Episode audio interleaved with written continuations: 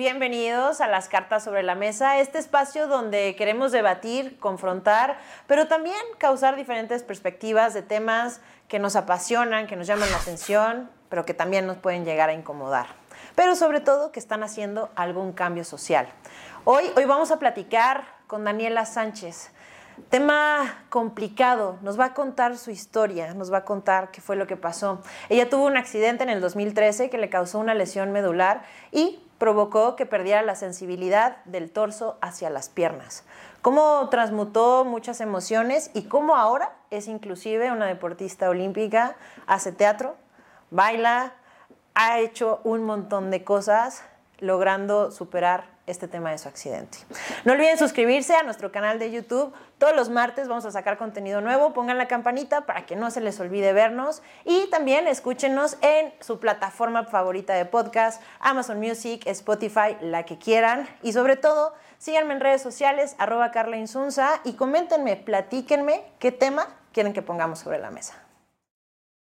Este episodio es presentado por Mezcala Calaca y es una producción de Black Mida Films y Estudio 56.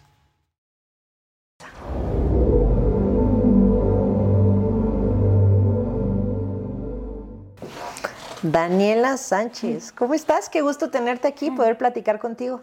Bien, Carlita, gracias. Muchas gracias por la invitación. Y pues aquí ahora sí que a platicar de mi experiencia. Dani, primero que nada yo te quiero agradecer el que hayas aceptado el venir a platicar con nosotros, porque a veces entrevistar a una persona o hablar de algo de lo que somos muy buenos o de lo que es nuestra profesión puede ser muy fácil. Pero en este caso tú nos vienes a contar tu experiencia y es algo muy personal, por lo que primero que nada yo te quiero agradecer el que, el que estés aquí, el que hayas aceptado hablar como es y sobre todo eh, que ya lo vamos a platicar más adelante con todo lo que estás haciendo hoy en día, ese mensaje que le estás queriendo dejar a la gente. Así que muchas gracias por aceptar platicar con nosotros. No, gracias a ti, Carlita, por darme este espacio y espero que este mensaje pueda llegar a muchas personas. Así será. Pues vamos a empezar por el principio. Tú naces perfecta, ¿no? No tienes ningún tema.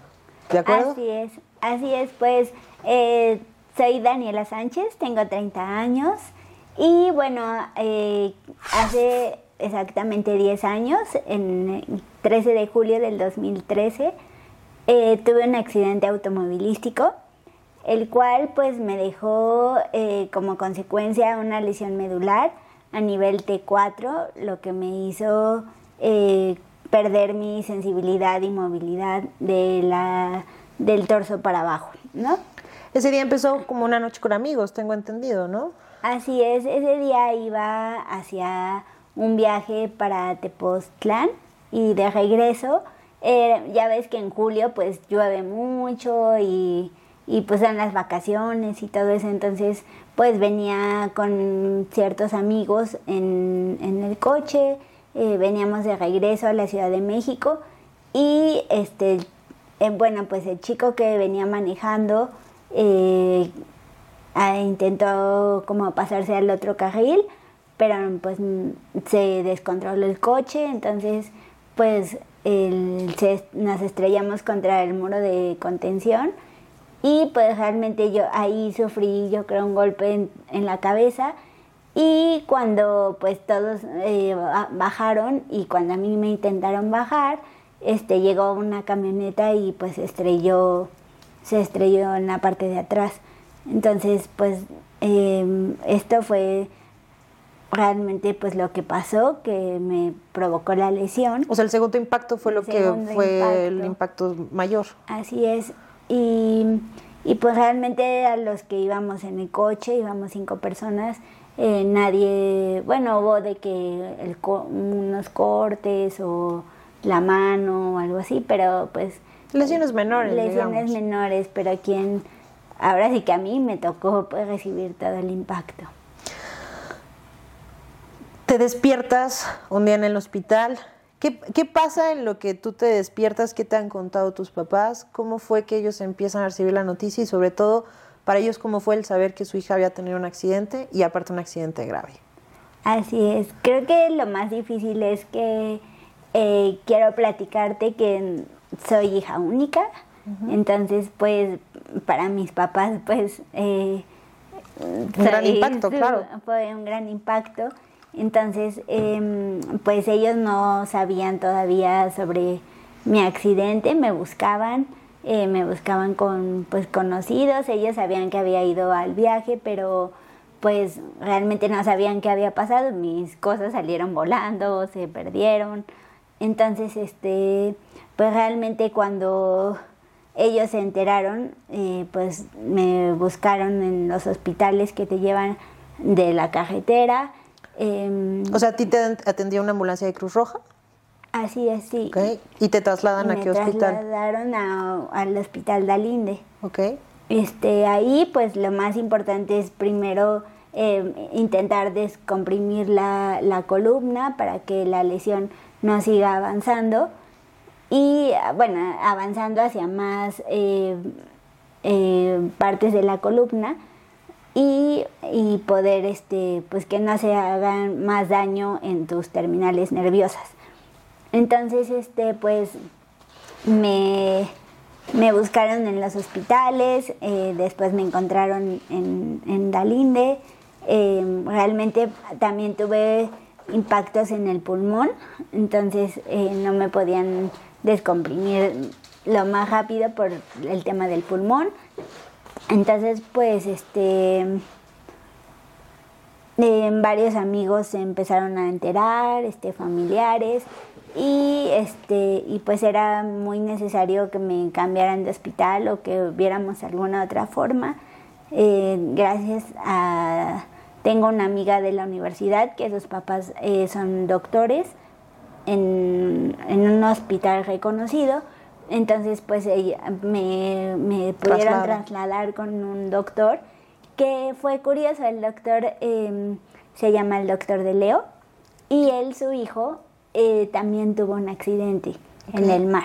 Entonces, este, se golpeó contra una roca y bueno, para él poder tener que operar a su hijo y que también quedó con alguna secuencia de la lesión medular, este, pues fue algo muy difícil, pero es un doctor muy reconocido. Entonces, pues él me, me atendió y pues gracias a Dios me, me pudo eh, ayudar a, a, que no avanzara más la lesión. Ok, te estabilizan, ya te trasladan todo, despiertas y te dan la noticia de que tienes secuelas bastante graves. Sí, ¿Cómo se recibe una noticia así? No, es que, o sea, imagínate un día despertar y, pues no poder moverte, no sentir, decir qué me pasó, dónde estoy, eh, qué está pasando. O sea, tenía tanto miedo, tanto miedo y, y bueno, pues eh, fue un impacto muy, muy fuerte para mí. La verdad es que todo esto que te platico al principio eh, son las, es la historia que sé a través pues de mis familiares que me han contado que saben cómo es, cómo fue el accidente, ¿no? Pero realmente yo no me recuerdo de nada, o sea, me acuerdo de mí en una fuente así que estaba como el sol y una fuente, ¿no? Pero realmente del accidente, si me preguntas, por ejemplo, en qué lugar iba o qué ropa llevaba o algo así, no, no recuerdo nada, nada, nada. Y bueno, pues por hasta cierto punto siento que es una ventaja porque pues mi cerebro no está de que recordando y recordando. Yo creo que pues el cerebro es muy inteligente y bloquea todo ese impacto que, que sufrí. Y pues todo un año no quise saber realmente qué era lo que había pasado. Tenía mucho miedo que me contaran y que mi mente se regresara a ese momento y volver a sufrir ese miedo, ¿no? Pero este, pues muy dentro de ti, es como cuando tienes una noticia, ¿no? Que muy dentro de mí, pues realmente sí quería saber qué, qué era lo que estaba pasando. Sobre todo porque te debe dar justo esa, no sé si llamarlo ansiedad, pero esa necesidad de, de, saber. ¿no? Así es, y yo decía, bueno, pues estoy aquí, pero pues no sé si lo que me pasó habré salido volando, habré, no, no tenía o sea, tenía esa incertidumbre y pues realmente, pues ya cuando pasó un año, eh, pues tomé el valor de preguntar, bueno, quiero saber realmente qué es lo que pasó. Y lo que, lo que ahorita estoy platicando es lo que sé que, que pasó a través de, de, mis familiares o de gente que es más cercana, ¿no? Entonces, este, pues realmente el día que, que desperté y, y me di cuenta de la realidad, yo pensaba que era una pesadilla, no sabía qué era lo que estaba pasando, no sabía si tenía mis piernas, no sabía si había perdido pues mi... Algún miembro de tu cuerpo. así es, mi, algún miembro. Tenía mucho miedo, mucho miedo. Entonces, em, desde el primer momento, em, mi, mi, mamá y mi papá, este, pues estuvieron ahí conmigo. Supongo que siempre el, el que los papás estén ahí es ese lugar seguro. Eh, ¿Ellos son los que te dan la noticia o te la da un médico? No, ellas fueron las que me dieron la noticia y realmente creo que desde aquí comienza lo, a lo que, lo que quiero llegar, que ellos han sido para mí mi fuerza y mi, y mi motor de saber que, pues sí, realmente pues ya había pasado este accidente y ya no podía hacer yo nada por decir, ay, no hubiera ido o no hubiera, este, o no hubiera, este, ido hacia allá o me hubiera quedado o todo esto, porque aparte, em, el día siguiente era el cumpleaños de mi mamá, entonces imaginen el cumpleaños tan terrible que pasó, ¿no? Entonces, este, pues yo, em, ellos, mi papá, o sea, me dieron la noticia y, pero pues mi papá siempre ha sido una persona con una actitud muy positiva, entonces él, él me creó en mí pues todavía al momento la esperanza y él me decía, bueno, vamos a, pasó esto, pero vamos a buscar hasta las piedras algún algo para que esto se va a arreglar, ¿no? Ese primer año, Dani, eh, ¿empiezas de manera inmediata terapias o va siendo un proceso poco a poco de asimilación tanto emocional como física. Es un proceso eh, para 100% de un cambio pues de tu vida, ¿no? Entonces, em, pues la verdad el hospital que estuve mm, es un hospital muy bueno, entonces desde el principio eh, empiezan las terapias pues de todo tipo, ¿no? Tenía yo terapia eh, física, eh, terapia ocupacional, terapia de pulmón, terapia psicológica, este, y bueno, pues desde las 6 de la mañana te despertaban hasta las 10 de la noche, todo el día pues ocupada y, pues tratando de asimilar lo que había pasado y volver a, al mundo de, de, una forma real, ¿no? Entonces, este, pues comencé mis terapias, la verdad al principio pues era muy complicado porque no entendía qué, qué me había pasado y, y, no, y como que te llegan recuerdos de que,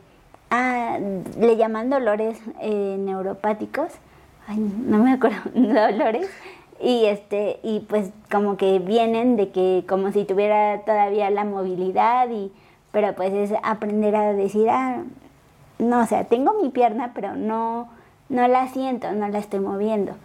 Entonces es em, aprender como a vivir con eso. Y este y bueno, pues también el, los primeros, bueno, como te comentaba, el primer año no, no quise saber realmente qué era lo que había pasado. Eh, también duré seis meses en el hospital eh, con todo este proceso de rehabilitarme, tanto física como emocionalmente sobre todo. Justo, ¿en algún momento pensaste en tirar la toalla? O sea, me imagino, bien lo acabas de decir, quería pensar mucho qué había pasado, supongo que se te venían muchos hubieras, ¿no? Desde el, es que no hubiera ido ahí, es que nos hubiéramos ido más temprano, es que, ¿cómo fuiste procesando todos esos hubieras hasta tener una aceptación. Así es, y sobre todo muchas preguntas del por qué a mí. O sea, ¿por qué a mí? ¿Por qué a nadie de los que iban conmigo les pasó algo, o sea, ¿por qué fue a mí? ¿Por qué me pasó esto? ¿Por qué tuve, tuvo que ser tan alta mi lesión? ¿Qué va a pasar ahora conmigo? O sea, sobre todo la pregunta de ¿qué, qué voy a hacer? O sea, ¿qué va a hacer de mí? No, la verdad es que cuando uno tiene una vida cotidiana, nunca te pones a pensar como, o sea, o bueno, al menos personalmente, nunca en mi, mi poca vida que llevaba, nunca me había puesto a pensar, bueno, ¿y si tengo un accidente? ¿O qué pasará con la gente que usa silla de ruedas? ¿O qué pasará con quien no tiene alguna extremidad? O sea, como que no estaba mucho, no estaba para nada en contacto con, con este tipo de, pues con algún tema de la discapacidad, ¿no? Entonces, pues nunca te pones a pensar en eso y realmente, este, pues ya cuando lo adquieres, pues empiezas a preguntarte, oye, ¿y qué va a pasar de mí ahora? O sea, ¿cómo va a ser mi vida? Entonces, eh, ¿tus papás qué te decían? Ellos, la verdad, como te comentaba, fueron todo, todo el tiempo y hasta el momento han sido mi fuerza. Y pues ellos todo el tiempo no tiramos la toalla, o sea, ahorita ya, ya sé la realidad, estoy en... Más procesada, obviamente. Más procesada, ya estoy consciente de lo que pasó y de lo que, que ahorita pues realmente no hay una cura eh, real, o sea, una cura 100% o algo que me, que me ponga y ya pueda revertir el daño, pero desde ese momento no he perdido ni la esperanza ni la fe en que en algún momento la ciencia, Dios, mm, alguien, algo va a pasar que va a ayudar a las personas que tenemos este, estas lesiones, ¿no? Pero pues mientras yo creo que es importante pues continuar la vida, seguir disfrutando pues de, de que se te dio, bueno, se me dio una oportunidad más de vivir. ¿Cómo empieza a ser esa vida en familia en el sentido de, pues bueno, adaptar la casa? Eh, tú enseñarte a que ahora la silla es tu forma de movimiento. ¿Cómo empezaste ese proceso ya de empezar a retomar tu vida?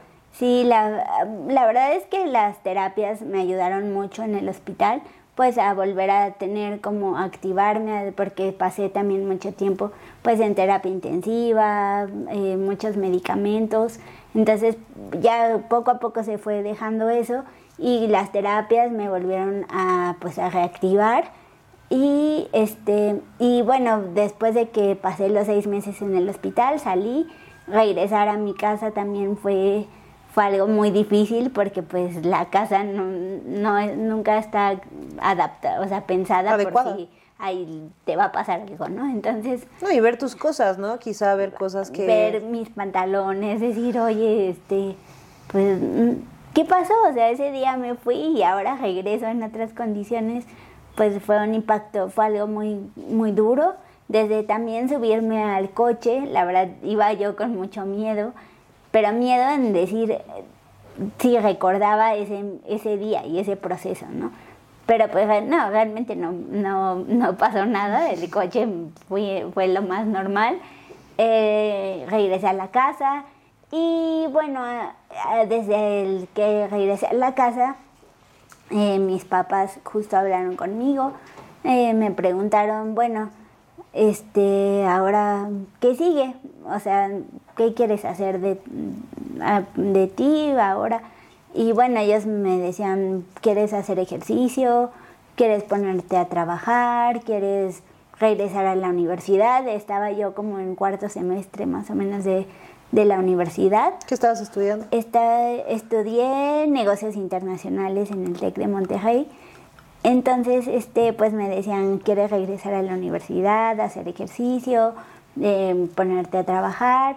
Y bueno, pues para mí se me había hecho como muy fácil el decir, no, pues regreso a la universidad, o sea, mis amigos, mis compañeros, mis profesores ya me habían ido a ver al hospital, entonces pues yo decía, bueno, pues es algo, ellos ya me vieron, se me hizo muy sencillo el regresar. Eh, al semestre de enero a la, a la, a la escuela, pero pues la verdad es que no fue tan fácil porque a pesar de ser una universidad pues de renombre y eso, la verdad no estaba eh, tan adecuada para recibir a alguna persona con alguna discapacidad, eh, tanto la escuela como la población, ¿no? O sea, no, pues no existía alguien más que, que fuera en silla de ruedas o, o con algún... ¿Qué pasaba con la gente?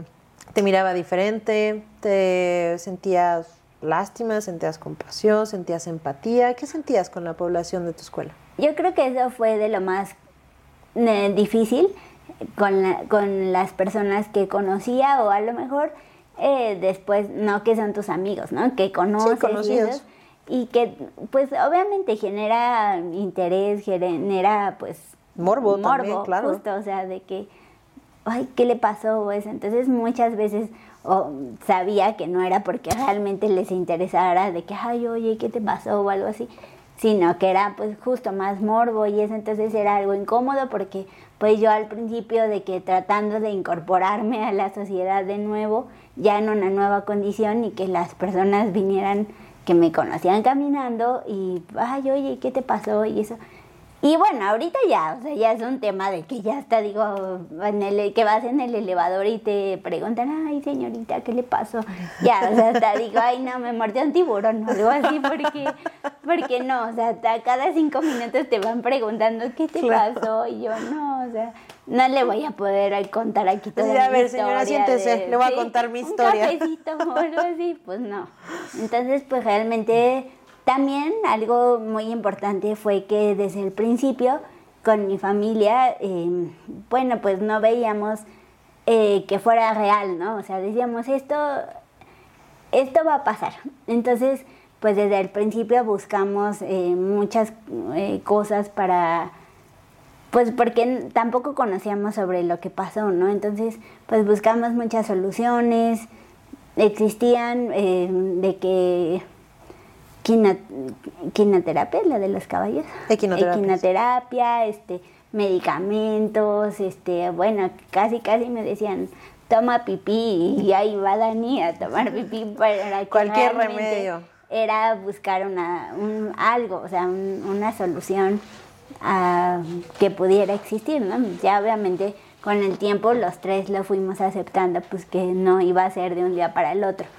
Dani, cuando en otra ocasión que hemos podido platicar, justo platicábamos el, tema de la desesperación, uno, de tu mamá siempre junto a ti en todas las terapias y, en todo, y tu papá por el otro lado, esa desesperación y ese ímpetu por sí, no es el tema económico, es el buscar opciones. Eh, en algún momento estuviste fuera de México probando algunos tratamientos.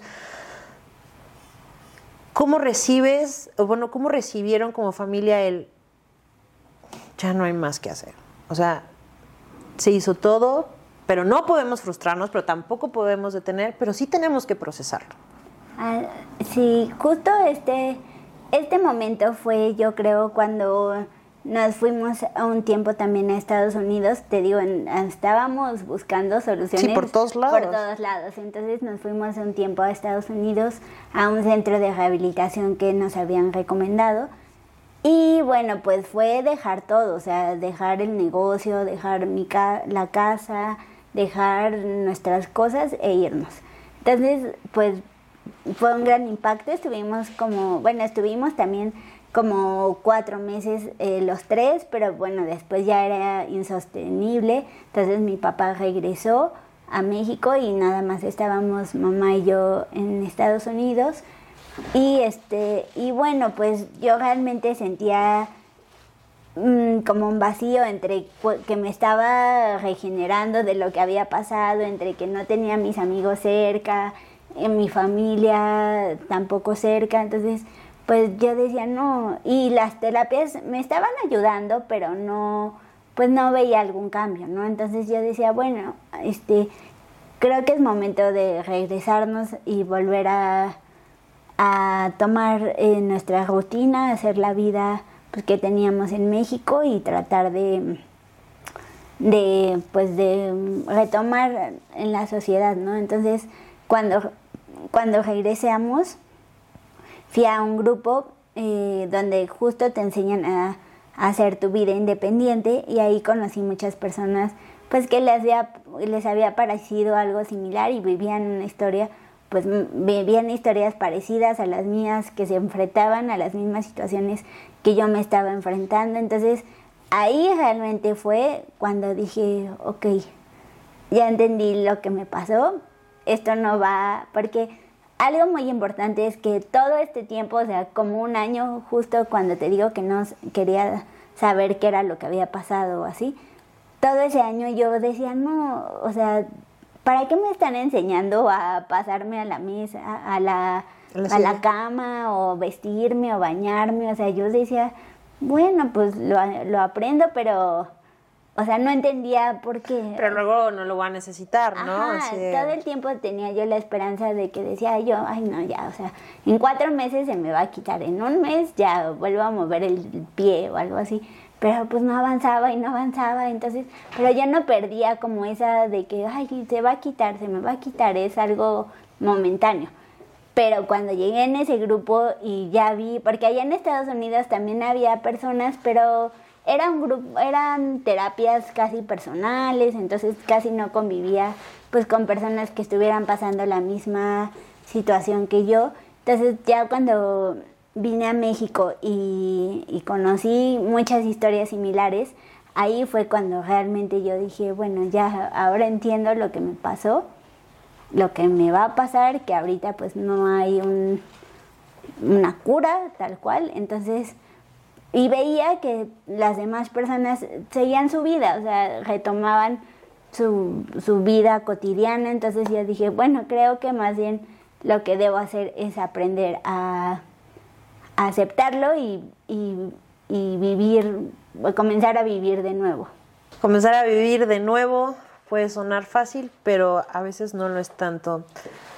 Tú decías que te costó mucho trabajo entrar a la universidad y, justo el comportamiento social.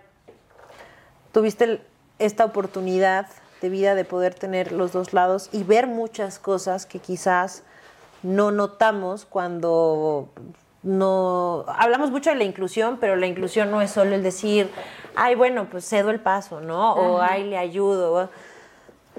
¿Qué tanto crees que se debe de cambiar o que ya estamos avanzados en el sentido de realmente saber tratar a una persona con una discapacidad? Mm, yo creo que es muy poco, o sea, es muy pobre ese cambio que hay a lo mejor de inclusión, porque sí, como comentas, ahorita hay, sobre todo, por ejemplo, muchas empresas de que hay, este, somos una empresa inclusiva, no sé qué, o o lugares en donde vas y, ay, no, somos súper incluyentes, no sé qué.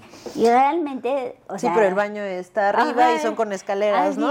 O la rampa, a veces, o sea, bueno, no a veces, casi todo el tiempo, las rampas están, o sea, paradas. Dices, bueno, ¿cómo voy a subir esta rampa si no hay, este, o sea, no hay forma, ni por más fuerte que uno esté, o sea, no hay forma porque la silla se te va para atrás. Entonces yo digo, realmente el ser inclusivo es ponerte en el lugar de la persona la que, eh, de lo que está viviendo y decir, no, pues... Que eso fue más o menos lo que hicieron en la universidad, ¿no? O sea, cuéntanos un poco esa historia, cómo al final sí ya pudiste terminarla. Ah, Hubieron ciertas adecuaciones, ¿no? Sí, eh, la verdad es que, bueno, yo estudié negocios internacionales, pero hice mi servicio social, eh, me buscó una profesora, una profesora de arquitectura, entonces en esta en el TEC llevan una materia que se llama este, bueno, que es de les enseñan justo a, hacer construcciones eh, pensando también en la inclusión, ¿no? Y bueno, en este taller que dábamos para las personas que están estudiando eh, arquitectura, pues justo yo les comentaba, oigan, no hagan rampas este, que sean imposibles, piensen en los baños, piensen en las puertas cuando hay que abrir una puerta, en cómo llega una persona. Deja tú en la silla de ruedas, con alguna amputación, en muletas, o sea, hasta alguien que tiene a lo mejor una fractura nomás que dura dos meses, tres meses. O sea, ¿cómo sufre esa persona? Imagínate una persona que tiene que usar diario algún, algún medio para transportarse, o sea, ya sea la silla, muletas, eso pues es muy complicado. Entonces, pues ahí la, verdad es que la profesora Miss Lily hace mucho por porque los estudiantes y también eh, porque en México ya pertenece a varias eh, asociaciones para que realmente pues eh, haya este tipo de inclusión. Entonces ella en la universidad, la verdad es que aportó demasiado para que yo pudiera desplazarme sin ninguna limitación en la universidad. Y y también, por ejemplo, en mi graduación, bueno, eh, al término de la, de la carrera, cuando te entregan tu título, pues subes, ¿no? Al estrado y te dan tu diploma y todo eso. Entonces son miles de escaleras para subir y yo decía, no, ¿cómo, cómo voy? Es mi momento más especial. Tengo que brillar. tengo que, ¿cómo voy a subir eso, no? Entonces yo decía, bueno, pues me cargan, Así, ¿no? Pero pues esa no era la idea. Entonces la verdad es que la, le consulté con personal que organiza eso, ese evento, y pues me decían, bueno, pues si no tú pasas por abajo y este pues también te damos tu diploma. Y yo decía, no, ¿por qué por abajo? Si yo pagué lo mismo que los demás, estudié lo mismo que los demás, hice el mismo tiempo que los demás, o sea, ¿por qué tendría yo que ser diferente, ¿no? Claro. Entonces, eh, la verdad es que la profesora pues se molestó mucho y, y bueno, me hicieron una jampa gigante, así de que casi de un kilómetro para subir por mi título. Eso me parece perfecto. Pues eso, la verdad es que la universidad, pues eh, le, le, agradezco y por ahora ya sé que ya es completamente súper accesible. Y aparte puede ser una tontería para muchos y ay, no será recibir el título, pero por supuesto que son pequeños grandes momentos que nos eh, marcan. así es, justo era un logro para mí, o sea, por supuesto. porque pasó a la mitad de algo que yo tenía un objetivo por terminar y entonces para mí realmente fue un logro el poder terminar mi universidad con todo lo que venía detrás. ¿no? terminas la carrera, trabajas, este, digamos, empiezas tu vida, a, continuar tu vida. ¿En qué momento, Dani, en qué momento Olimpiadas? Teatro, porque aparte ya te fui a ver al teatro, mamá mía, bailas, pero estás también en, un grupo de, este, de, de baile. ¿En qué momento todos estos sentimientos que nos acabas de contar se vuelven justo ese fuego, esa energía para, para hacer todo lo que estás haciendo. Sí, pues yo creo que para mí pues fue un, un renacer, un decir, bueno, pues estoy aquí y que sigue, ¿no? Tengo que, que, hacer todo lo que, lo que me gusta, aprovechar la oportunidad que se me dio de continuar en la vida, este, tengo pues mi, mi cuerpo completo, tengo mi, pues mi, mi, cerebro, puedo ver, puedo moverme, o sea, con las sillas sí, hay ciertas limitaciones, pero realmente pues es muy pequeña la limitante, ¿no? Entonces, pues de ahí ahora sí que agarro eh, vuelo y, y para empezar el deporte pues fue una fuga en donde pude como, como poder sacar todos estos sentimientos que tenía. ¿Empezaste con qué deporte? Empecé con remo. Ok. Entonces, eh, bueno, pues eh, me costaba mucho trabajo porque pues era, no tenía nada de fuerza, este, era algo nuevo también para mí, subirte al, al bote y decir, bueno, y si se voltea, y si se voltea y bueno, pues no muevo mis piernas, este, ¿qué va a pasar? Pero este, pues realmente pues tuve el valor de, poder eh, comenzar a hacer este deporte que me llevó a un, a un proolímpico en el 2017 en, en, Río de Janeiro, Brasil.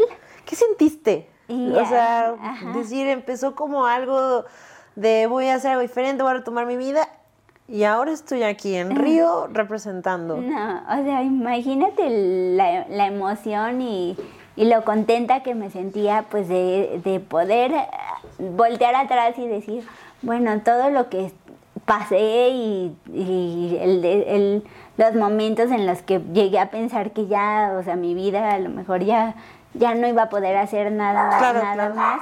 Y, voltear y ahora verme en otro país, representando a mi país, este, y, y pues dándolo, dándolo todo, ¿no? O sea, ¿Cómo les fue ahí? ¿Qué lugar quedaron? La verdad, estuvo? estuvo padrísimo, quedé en segundo lugar. Anda, aparte, muy buen lugar. Ajá, Una plata. quedé en segundo lugar para México y pues fue una experiencia increíble, la verdad, el poder también convivir con otras personas de diferentes eh, países que también tienen una discapacidad similar y pues que compartes experiencias, ¿no? Claro. Entonces la verdad fue algo padrísimo el poder disfrutar este viaje también pues por otro país, ¿no? Y justo también, como dices, ¿no? Tus papás siempre ahí con muchísimo Con apoyo a que lo lograras. Apoyarme, sí. ¿Cómo saltas al teatro? ¿Cómo saltas a la danza? Ok, ya. Bueno. Y aparte no, no te vas por cosas sencillas. O sea, ya tenemos preolímpicos, ahora ¿por qué no? Al estrellato Al en el teatro. sí. no, pues la verdad es que desde, desde antes que tuviera el accidente y desde chiquita, siempre me gustó andar en todos lados, ¿no? Probar diferentes deportes, eh, que andaba yo en, que el tenis, que el fútbol, que el que la, la natación, este el baile, o sea, desde el baile siempre, siempre toda la vida, ¿no? Que el hawaiano, que el ballet, que el jazz, que ay, mi mamá siempre aplaudiendo. ¿no? y después, pues a- eh, también cuando termino la universidad y todo eso, pues decido comenzar también mi vida profesional, que también fue un brinco, pues algo nuevo, porque pues yo decía, bueno, y ahora cómo voy a ir a una empresa a presentarme en la silla de ruedas y pues que a lo mejor el lugar no esté accesible o eso, pero como te comentaba, pues ahorita como que ya muchas empresas están abiertas justo a esa inclusión, ¿no? Entonces, pues estuve en empresas eh, grandes y por ahí conocí a más a una amiga que también está en silla de ruedas y ella me invitó al grupo de baile. Es un grupo de baile que se llama Dance on Wheels, el cual, eh, bueno, para mí fue una salida, eh, pues poder ahí justo eh, demostrar que, pues, que podía seguir bailando, que no necesitaba mis piernas, sino pues que podía usar otras extremidades, mis otras extremidades o poderlo transmitir el sentimiento de otra forma, ¿no? Y la maravilla también del baile, ¿no? Que es sentirlo, o sea, el flow, el Ajá. cómo te sientes, el eso, no solo es las piernas, ¿no? Así es, tu sonrisa, todo, es sí. todo, cómo lo transmites. Entonces para mí eso fue pues un decir qué padre y la verdad también el proyecto es muy padre porque la profesora eh, Dana no tiene ninguna discapacidad, pero ella para dar la clase utiliza también una silla de ruedas para tener justo esa empatía con nosotros de decir, bueno, no les voy a decir muévete para acá porque pues Claro, si no ella- es posible. ella entiende ya ahora con la silla, ¿no? Entonces también eh, somos personas de diferentes estados y de la República y entonces pues hemos tenido oportunidad de participar en diferentes em, en lugares, en la televisión, en el teatro. Sí, y bueno, pues desde ahí yo creo que me gustó. También estoy en una agencia que de modelaje que se llama Cambiando Modelos, que justo ellos también buscan la inclusión de las personas con discapacidad en los medios masivos. ¿no? Entonces, pues eh, se me- es, una, es un proyecto también muy interesante el de ellos que, que busquen esta integración en la sociedad. Y bueno, pues ahí he tenido también eh, la fortuna de poder participar pues en diferentes comerciales, en el periódico. ¿Ese fue tu brinco al, al teatro? Ahí, no, ahí empecé como a todo esto de las cámaras y que me guste andar en la farándula. y el teatro, este, em, fui a hacer un casting en una escuela de teatro primero y este, y bueno, pues iba yo con un miedo porque pues dije, bueno, ¿qué irá a decir el director? Este, pues la verdad es que es un musical y pues no, no. Mamá mía, ¿no? Al- El primero que hice el casting fue para Mamá Mía y pues la verdad es que con mi grupo de baile pues he tenido mucho desarrollo eh, para poder manejar la silla y poder moverme. Entonces, este, pues ahí me dijeron, bueno, pues es tanto un reto como para ti como para nosotros. Eh, nunca hemos trabajado con alguien con alguna discapacidad y, y bueno, pues aquí está, si tú lo quieres aceptar, pues aquí están las puertas abiertas.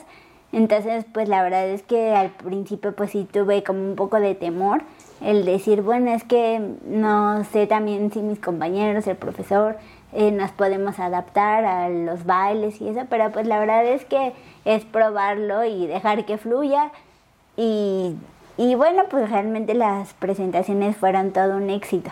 Me consta, me consta una de esas. Gracias que fueron a verme. Dani, eh, ¿cómo, ¿cómo se trata a una persona con discapacidad? Para ir cerrando, ¿qué mensaje les dejas? Porque a veces eh, tendemos a ser muy compasivos, tendemos a ser demasiado serviciales, muy protectores.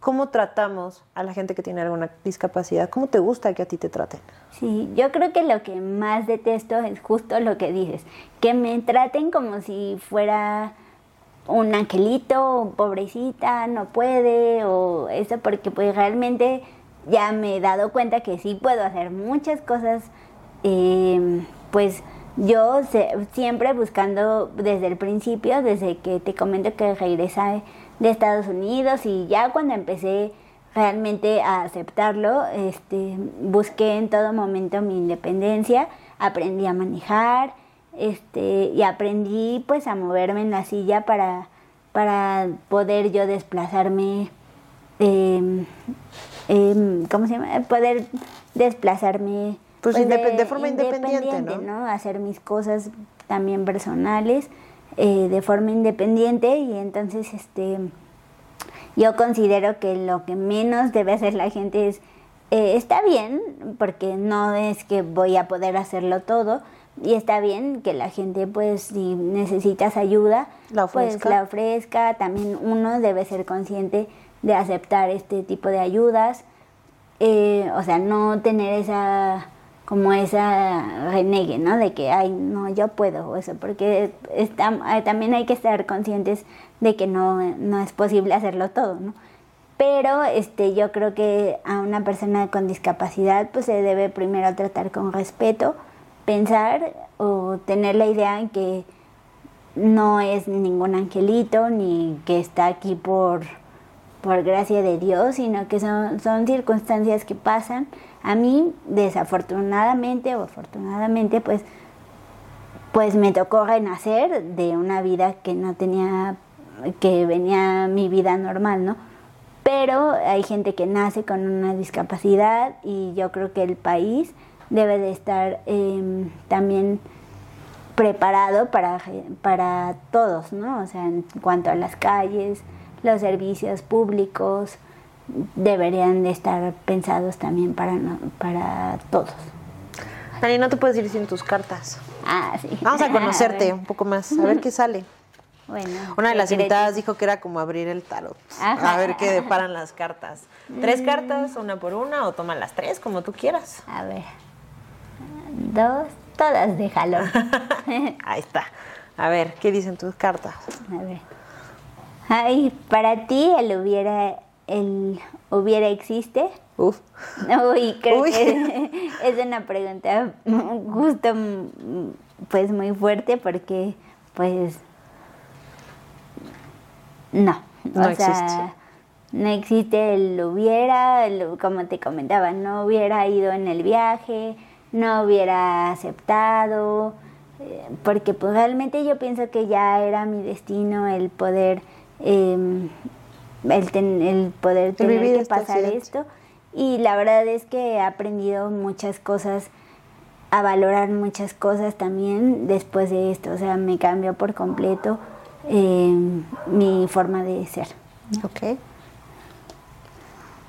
Hay personas que más admiras. Está muy difícil. Pero yo considero que quien más admiro, pues es a mis padres por todo lo que han logrado y la fuerza que han tenido para salir adelante. Qué bonita respuesta. ¿Y cuál es tu más grande miedo? Uy. Te salieron unas así, de verdad fue como el tarot. Este, híjole. Pues yo creo que mi más grande miedo es que haya un millón de escaleras. Nada, no es cierto. Este, pues yo creo que perder eh, lo que más quiero en la vida, eh, que es mi familia y y pues sí, o sea, aunque creo que el miedo para, o sea, pues como todo el mundo, ¿verdad? Todos tenemos miedo, pero creo que el miedo no, no, no está en mí presente todo el tiempo, o sea, ya pasé muchas etapas y creo que el miedo, pues, pues no, o sea, si ya tiene que pasar, pues ya pasó. Daniela, gracias. Gracias por esta plática. Eres un mujerón, la verdad, qué gusto escuchar tu historia, aprender mucho de lo que has hecho y sobre todo el mensaje que estás dejando a todas las personas que tocas, porque es admirable cómo saliste adelante, cómo tú y tu familia han salido adelante de este momento tan trágico y cómo transformaron todo. Gracias por abrirte y por platicarnos tu historia. Ay, te agradezco mucho, Carlita, de verdad. Gracias. Gracias a ti. Y bueno, pues saludos a todos.